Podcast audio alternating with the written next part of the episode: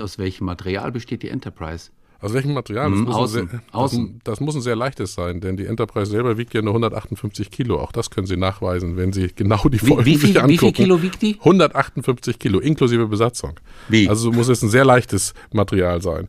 Das können Sie in einer Folge, die nennt sich Ebenbild dritte Staffel der Enterprise-Serie mit Captain Archer.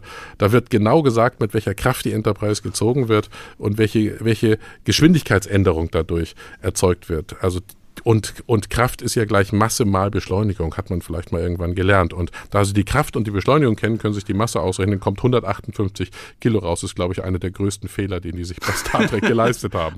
Klingt wirklich lustig.